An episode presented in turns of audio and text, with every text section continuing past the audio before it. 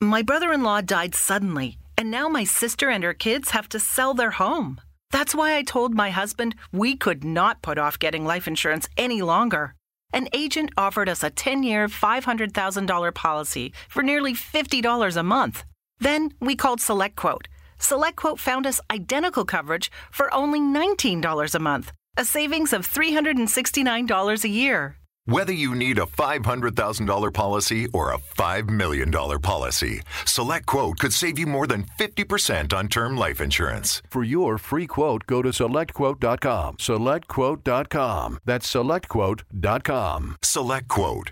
We shop, you save. Full details on example policies at selectquote.com slash commercials.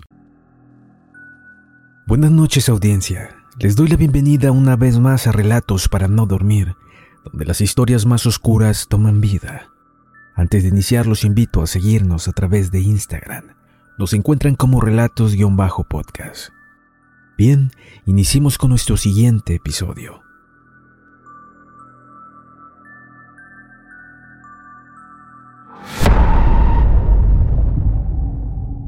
Fracasado en el amor y cansado de rechazos de las mujeres, este hombre buscaba trabajadoras sexuales para desquitarse, violándolas y luego matándolas con un rifle en un bosque.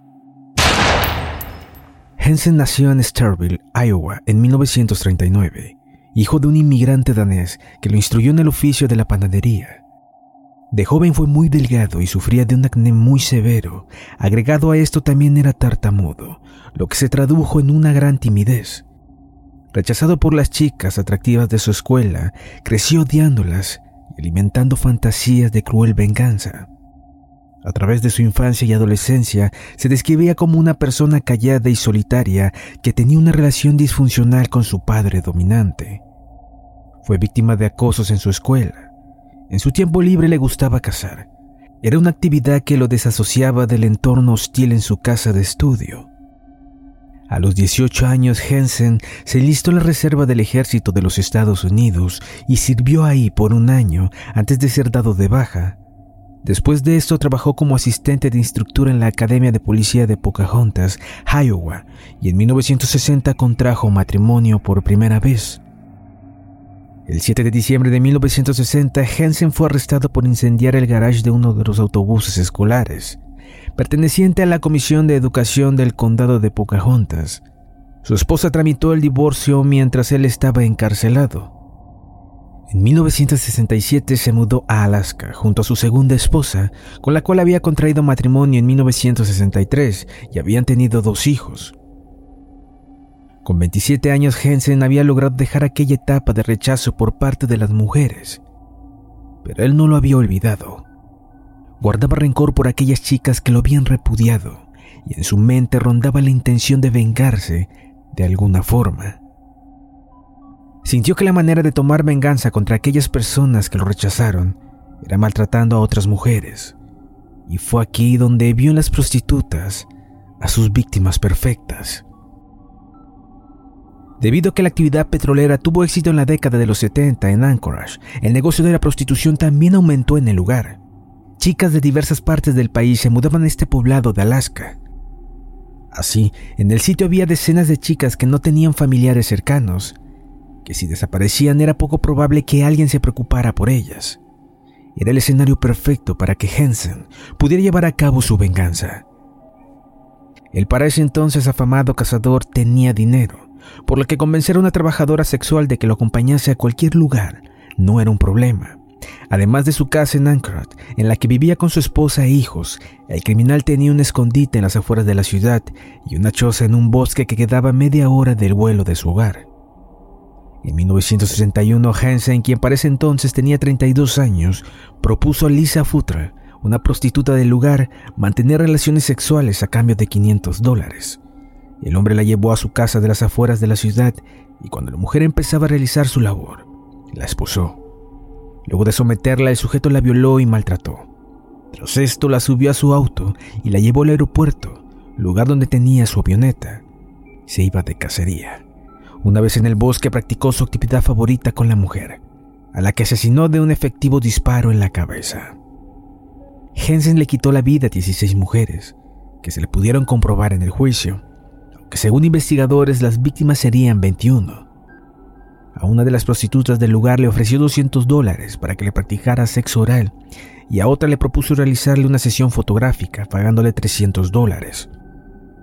Los valores eran altamente exagerados para lo que las chicas solían cobrar por este tipo de servicios. Cuando Jensen mataba tenía un modus operandi muy particular. Cogía a una prostituta o bailarina, la sujetaba a punta de pistola para obligarla a ir a su cabaña. Una vez allí la violaba y luego volaba a una zona apartada. La soltaba para cazarlas y matarlas con su cuchillo o su Roger Mini 14. El 13 de junio de 1983, Cindy Paulson, de 17 años de edad, escapó de Hansen mientras este trataba de meterla en la cabina de su avioneta Piper Super Club. Ella declaró a la policía que Hansen le ofreció 200 dólares para que le practicara sexo oral, pero cuando ella abordó su auto, él amenazó con una pistola y condujo el auto hasta su casa. Ahí la mantuvo presa, la torturó, la violó y la agredió sexualmente. También mencionó que Hansen le encadenó por el cuello a una columna del sótano de su casa, para luego tomar una siesta en un sofá cerca de ella. Cuando despertó, le metió en su carro y la llevó al aeropuerto Field, donde le dijo que su intención era llevarla a su cabaña, una choza cercana al río Cagnit, en el área del valle de Matanuska, accesible solo en bote o en avioneta. Paulson se gazapó en el asiento trasero del auto con sus muñecas esposadas al frente. Esperó hasta que Hansen estuviera ocupado cargando la cabina del aeroplano para salir corriendo. Mientras Hansen estaba de espaldas, Paulson se arrastró hacia los asientos de enfrente, abriendo la puerta del lado del conductor. Prendió la fuga, llegando hasta las inmediaciones de la Sexta Avenida. Ella más tarde le dijo a la policía que había dejado un zapato azul en el suelo del asiento trasero del sedán, como evidencia de que ella había estado en el auto.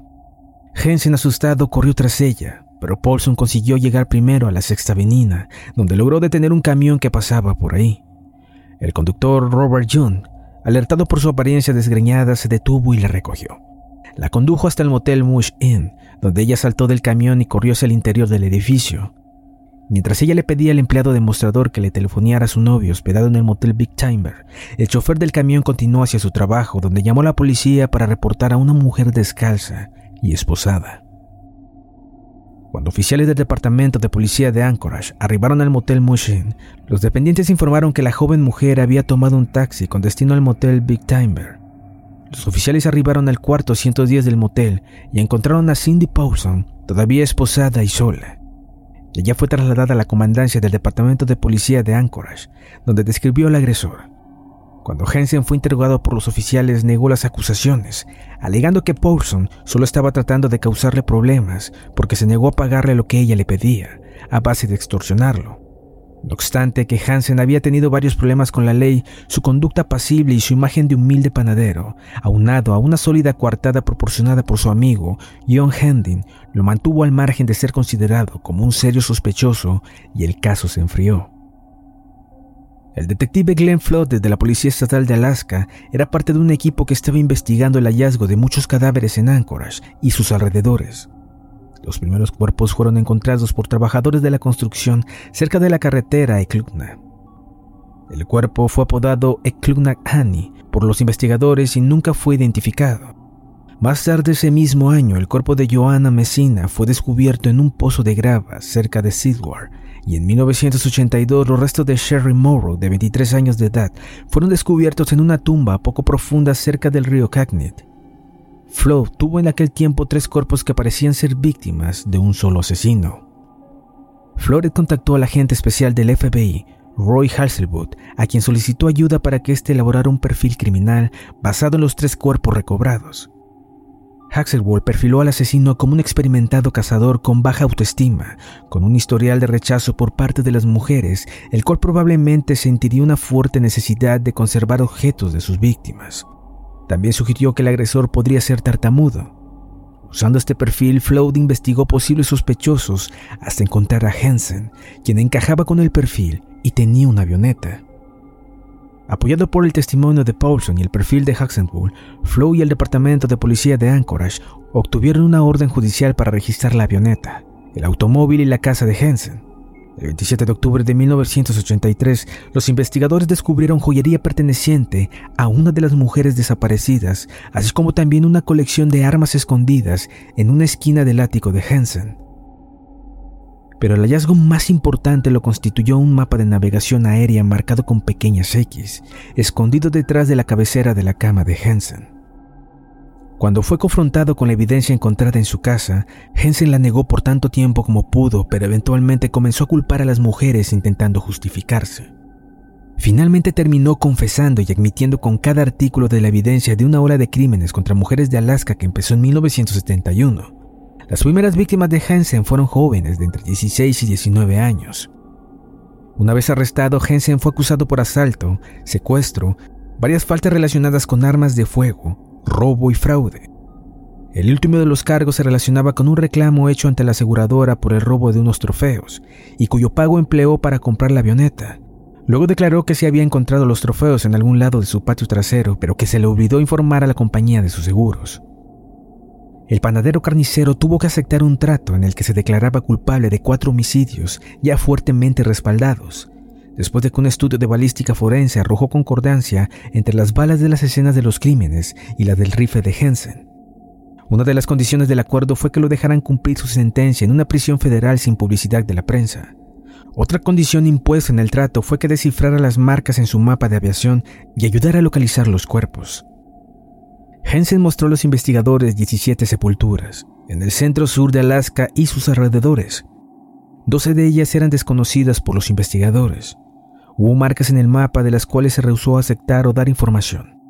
Las autoridades sospecharon que dos de estas marcas corresponden a las tumbas de Mary Till y Megan Enrick, a quienes negó haber asesinado.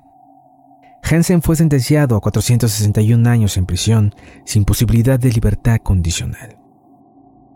Falleció a la edad de 75 años en el Hospital Regional de Alaska, en Anchorage, el 21 de agosto de 2014, debido a una enfermedad persistente pero que nunca fue revelada.